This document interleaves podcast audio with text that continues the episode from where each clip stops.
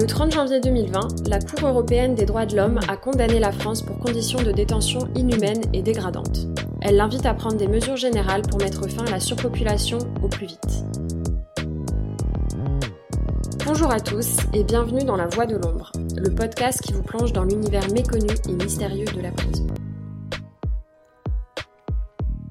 Vous l'avez compris, aujourd'hui, nous allons parler de la surpopulation carcérale en France. La surpopulation carcérale représente une situation où le nombre de personnes détenues est supérieur au nombre de places disponibles dans les établissements pénitentiaires.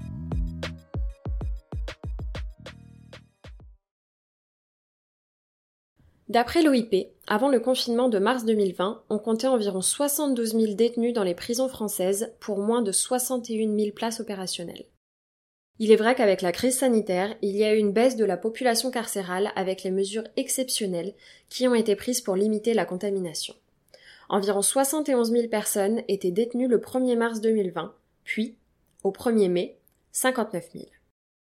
Mais à partir du 1er juin 2020, la population carcérale a de nouveau augmenté pour atteindre 62 673 le 1er janvier 2021.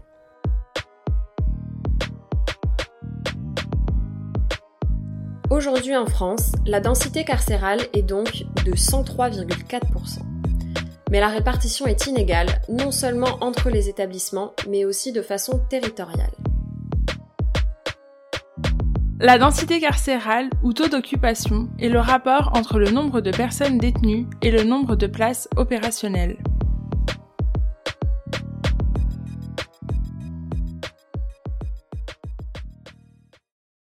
En 2021, 61 établissements sur 308 au total sont en situation de suroccupation supérieure ou égale à 120%. 8 établissements ont des taux approchant voire dépassant les 180%. Le plus haut étant celui de la maison d'arrêt de Nîmes avec un taux d'occupation de 193%.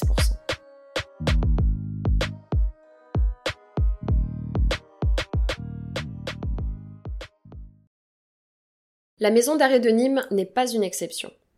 En effet, les établissements les plus touchés par la surpopulation carcérale sont les maisons d'arrêt, où sont incarcérés les prisonniers en attente de jugement et ceux condamnés à de courtes peines. En janvier 2021, 41 500 personnes sont détenues dans une maison d'arrêt. Pourtant, la capacité opérationnelle est de 34 700.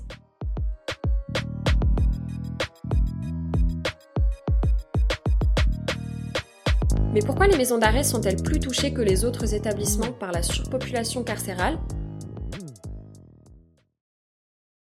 La raison principale est qu'aucun numerus clausus n'est imposé aux maisons d'arrêt, contrairement aux établissements pour peine, maisons centrales et centres de détention. La surpopulation carcérale, de façon générale, est due à deux choses. Un alourdissement systémique des peines et le développement de procédures de jugement rapides, comme la comparution immédiate.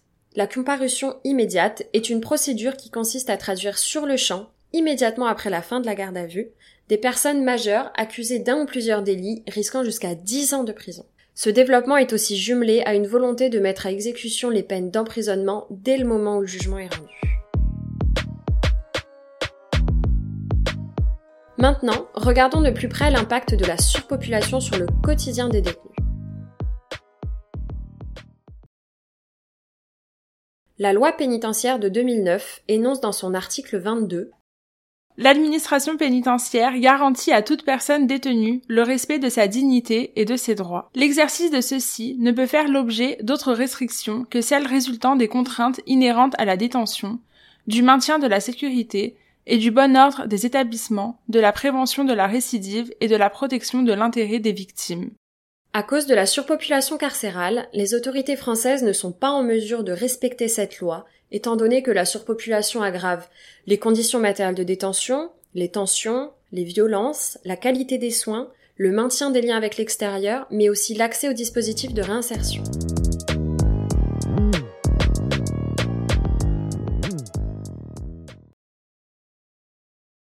Les règles européennes, mais aussi le Code de procédure pénale, stipulent que tous les détenus doivent disposer d'une cellule individuelle, sauf exception. En effet, l'article 716 du Code de procédure pénale énonce les personnes mises en examen, prévenues et accusées, soumises à la détention provisoire, sont placées en cellules individuelles.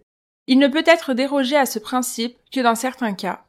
Lorsque les personnes mises en examen, prévenues et accusées sont placées en cellules collectives, les cellules doivent être adaptées au nombre des personnes détenues qui y sont hébergées. Celles-ci doivent être aptes à cohabiter. Leur sécurité et leur dignité doivent être assurées.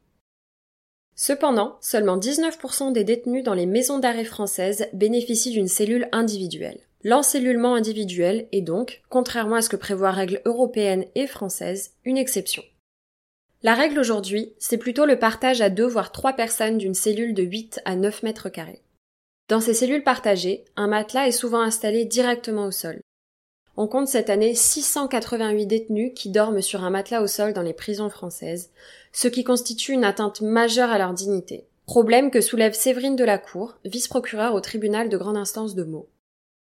On est, euh, on est informé enfin, hebdomadairement euh, de, l'occupation des établissements de l'île de France et notamment du nombre de matelas. Le nombre de matelas, ça veut dire la cellule prévue pour une personne est déjà à deux parce qu'on a mis des lits superposés dans laquelle on met un matelas au sol. Sur une cellule de 9 mètres carrés ou à peu près, vous avez bien compris que celui qui descend de son lit superposé, il marche sur celui qui est sur le matelas au sol. Donc c'est pas sans euh, créer des tensions et ensuite des problèmes internes.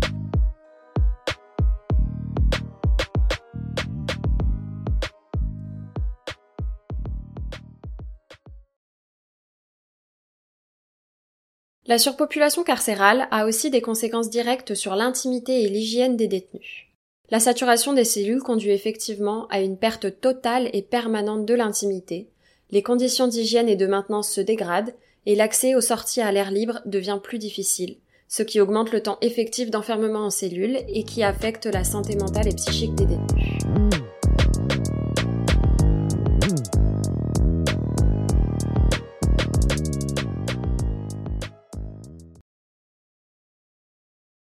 Qu'en est-il de l'impact de la surpopulation sur les liens entre les détenus et l'extérieur? Avant tout, la loi française garantit aux détenus le maintien de leur vie privée et familiale et des relations avec l'extérieur, comme l'explicite l'article 12 de la Déclaration universelle des droits de l'homme de 1948. Nul ne sera l'objet d'immixtion arbitraire dans sa vie privée, sa famille, son domicile ou sa correspondance, ni d'atteinte à son honneur et à sa réputation. Toute personne a droit à la protection de la loi contre de telles immixtions ou de telles atteintes. Pourtant, la surpopulation provoque l'encombrement des parloirs, ce qui renforce directement l'isolement des détenus en limitant les visites de leurs proches, mais aussi de leurs avocats, ce qui affecte l'exercice des droits de la défense. Enfin, la surpopulation carcérale détériore l'accès aux dispositifs de réinsertion. Par exemple, à cause du manque d'enseignants et de l'allongement des listes d'attente pour les cours proposés, les détenus mineurs ne bénéficient plus d'un enseignement satisfaisant. Tous les élèves ne peuvent pas disposer des 12 heures de cours par semaine réglementaire et certains finissent déscolarisés malgré eux. Le problème est le même pour les détenus qui souhaitent travailler. Le nombre de postes disponibles n'augmentant pas en même temps que le nombre de détenus. Ainsi, les listes d'attente s'allongent et le taux de pauvreté augmente. Le travail en prison est pourtant un facteur essentiel de réinsertion. Que ce soit pour les activités culturelles, religieuses ou sportives, leur accès est également d'office réduit avec la surpopulation et le manque d'équipements, d'espace et d'intervenants. Malheureusement, les listes d'attente se multiplient et les accès restent très réduits et insuffisants pour que tous les détenus puissent en bénéficier.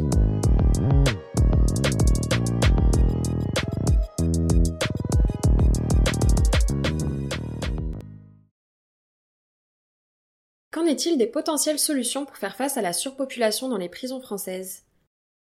Jusqu'ici, on retrouve différentes actions qui ont été mises en place pour tenter de réduire le nombre de personnes détenues. Par exemple, la construction de nouveaux établissements ou la tentative de mise en place de la surveillance électronique comme nouveau type de condamnation.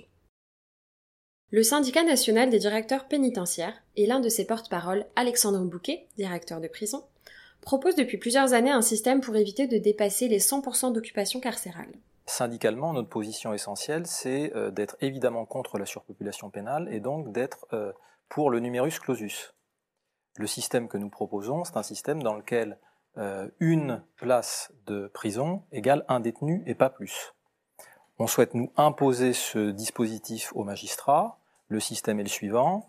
Lorsque, établissement par établissement, il y a des accords entre les parquets le procureur de la République et le chef d'établissement sur un quantum maximum, 183. Lorsqu'est écroué le 184e, celui qui a la peine la plus proche, la date de libération la plus proche, est automatiquement sorti de prison.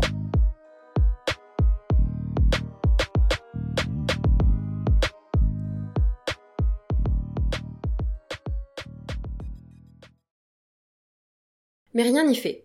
Le nombre de détenus ne fait que croître. Malgré la baisse temporaire des taux d'occupation en 2020 due au Covid, les chiffres sont en effet déjà repartis à la hausse. Le contrôleur général des lieux de privation de liberté préconise donc la mise en place d'une politique publique de désinflation carcérale qui repose sur dix recommandations, dont le renforcement du droit à l'encellulement individuel, la réduction immédiate du recours aux matelas supplémentaires, faire de la surpopulation non plus une problématique pénitentiaire mais l'objet d'une véritable politique publique, rendre les magistrats plus attentifs aux conditions de détention et interroger le sens des peines d'emprisonnement et particulièrement des peines courtes. L'efficacité des peines courtes est effectivement contestée, comme le mentionne Karim Mokhtari, un ancien détenu qui témoigne de leurs limites sur le plateau de Mediapart. Euh, pour répondre à la question des courtes peines, effectivement, on est en surpopulation euh, dans certains établissements à plus de 200%. C'est quand même quelque chose. Ça veut donc dire des gens au sol. Ça veut donc dire euh, une insalubrité euh, maximale pour ces personnes-là. Et puis un sens de la peine qui est quand même, qui est quand même assez rabaissé finalement euh, puisque euh, vous entrez en prison usé socialement, et puis finalement ces conditions-là euh, vous usent humainement. le sens de la prison pour les courtes peines, pour moi, il y en a peu. Effectivement, pour moi, la peine doit pouvoir permettre à la personne de, de, se remettre en question sur l'acte qu'il a posé, trouver les ressources en lui et autour de lui pour ne plus jamais récidiver. Or, lorsque l'on vous fait subir parfois par les conditions de détention pires que ce pourquoi vous êtes là, quand vous avez volé un fromage et que vous vous retrouvez à dormir par terre, il y a quand même, il y a quand même un monde entre le sens de la peine et la réalité de, de cette peine.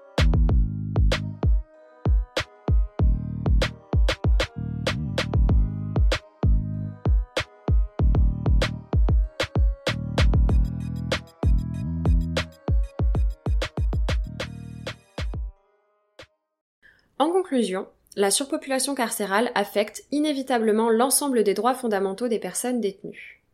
La peine de prison, censée constituer un dernier recours, demeure la sanction pénale de référence, favorisant la surpopulation et privant la peine de toute chance de réaliser ses fonctions d'amendement et de réinsertion.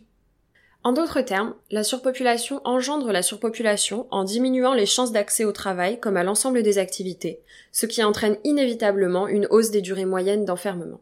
C'est alors un cercle vicieux qui s'instaure. Des hommes et des femmes sont entassés dans des espaces restreints, trop nombreux pour qu'à effectif et moyens constants, le personnel des prisons, déjà saturé, puisse encore remplir sa mission. Dès lors, non seulement les droits fondamentaux des personnes détenues sont bafoués, mais la peine, privée de sens, produit les effets inverses de ceux que la loi lui assigne et produit les conditions de la récidive. Il est fondamental qu'une politique globale, cohérente et pérenne soit rapidement mise en place par les autorités afin d'inverser ce processus. Merci d'avoir écouté jusqu'au bout ce huitième épisode de La Voix de l'ombre. Si le podcast vous plaît, n'hésitez pas à vous abonner vous pouvez aussi consulter les réseaux de l'ombre et la plume ainsi que notre site internet pour en apprendre plus sur nos actions. À très bientôt pour un tout nouvel épisode de La Voix de l'ombre.